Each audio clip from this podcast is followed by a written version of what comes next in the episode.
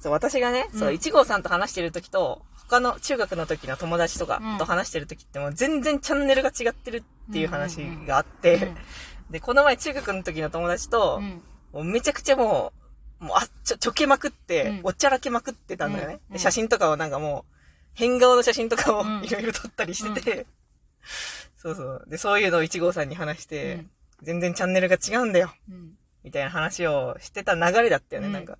そういう話の流れで、だからその、私は中学の時の友達と小ボケをしまくるんよ。うんうん。小ボケ。なんだよそれ。小ボケ。なんだよそれ。あはは。はいはい。っていうノリがあるわけよ。うんでも、一号さんといる時に、なんか、小ボ、私の小ボケマジで出てこないってはいはいはいいうことに気づいた。うん。いや、本当に逆に私はびっくりして、ああ、2号さんってそういうことするんだ。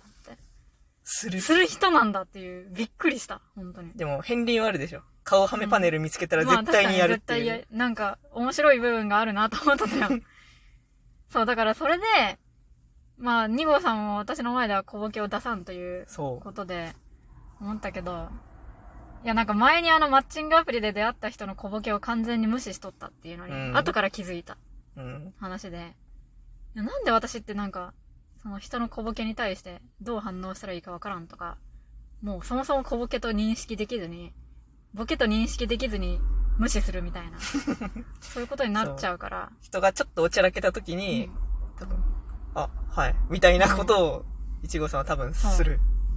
でもな、なんでだろうって思った時にですね、もうそれはやっぱりものすごく如実に、私の家庭環境を影響しとるってことが分かって、そう。これ本当にすごいなと思った。やっぱり家庭環境ってすごい影響があるんだよっていう。いや、だけどほんまに今日2号さんとはば話しとって初めて自分でも自覚したけど、まあ、要するにですね、1号の家の、その、まあ、父親がうん。あまりにも異常者で、いや、そう、ね。あの、私の父はですね、四六時中ずーっとなんかの小ボケを言っとるんよ。うん。でも垂れ流しとんよ、ずーっと。ずっと喋っとるんよ、本当に、家で。うん。でも本当にずーっと何かを喋り続けている親なので、で、しかも、ずーっとなんか小ボケをずっと言っている。うんずっとギャグをなんか言っている。いや、本当にすごいと思うよ。うんこれ多分、なんかあの、冗談とかじゃなくて、もう本当にそうだと思うから、うん。いや、私、まあ、その、四六時中って言ってもそんなずーっとずーっとでもないけど、その、家におって例えばみんなでテレビを見とる時とかに、そういう時はもうずーっとエンドレスでなんか言っとる。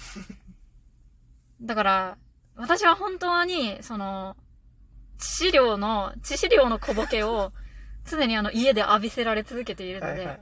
小ボケを無視せんと生きていけんのんよ。はいはいはい。もういちいち全部拾って面白がっとったらもうね、ついていけれんのよ、疲れて。はいはいしかも面白くないんだよ。そう、面白くない。いや、だから小ボケの水準が上がりすぎとんよ、もう小ボケを常に言われてるけ。はいはいだからなんかその、いやだからもう一号さんの感覚的にうんもう、その、父親が異常者で小ボケを言いまくってきてるから、もう小ボケを言われたらうるさいという思。考なんよ、もう。もう、それやめて面白くないけ。っていうのがもう常なんよ。そう。それがもう基本搭載だから、うんだから小ボケをされても、え？あ、え？ってなるんよ。そうそうそう。でも、時々あの、うちの父親はあの、ヒット作を見出すこと、生み出すこともあるから、時々それは面白い。あ、それは面白いわっていう時があって、なんかたまには面白いこと言うじゃんみたいなことは言うんだけど、でも本当に常につまらない小ボケを四六時中やっているから、もう、はいはい、とか、もう面白くないけやめてや、とか言っとる。うん。だから、おその他人に対してもやっぱそれが出ちゃう。その他人の小ボケに対しても、もうはいはいとか、面白くないけやめてや。やっぱ普段やってることってね、うんもう出るんだよね。そう。だから、でも内心は思っとんよ。面白くないけやめてや。と思っとんよ。でもそれ言えないから、あやっぱ面白がらんといけんのよなって思って、でも気使って笑うのも嫌だし、ど、どうしたらいいの、うんやめて、もう。っていう気持ち。だから今日マジで2号さんが、いや面白くない時は面白くないわ、それ。ははっていいじゃんって言って、そう、そうなの？みたいな。いや、びっくりしたよ。面白くないって言っていいんだ？みたいな。でもやっぱり。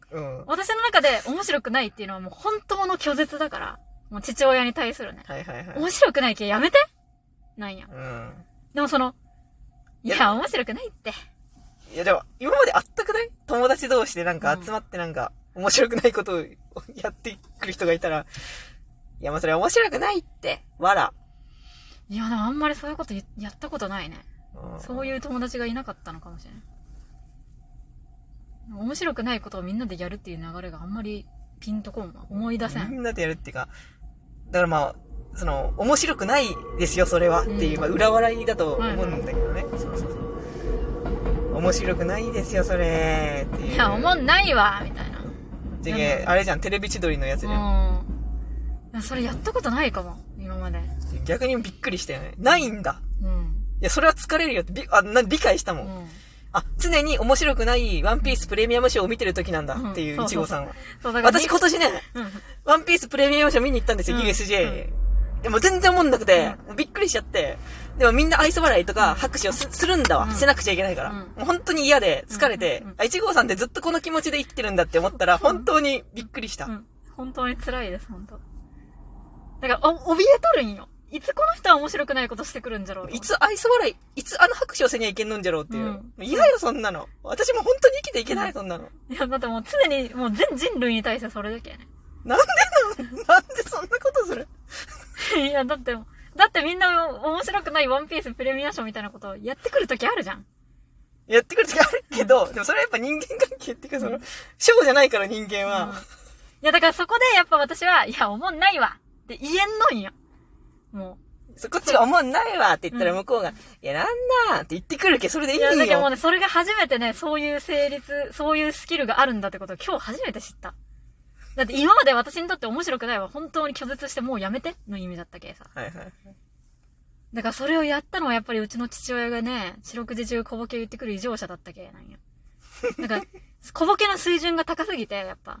うんその量、量がもうね、あまりにも多い量を摂取しとるけ、毎日毎日。はいはいはい。だから他人の小ボケにもうもはや気づけん状態になったんよね。何の、もう、なんだ？今、貴様何をした？みたいな。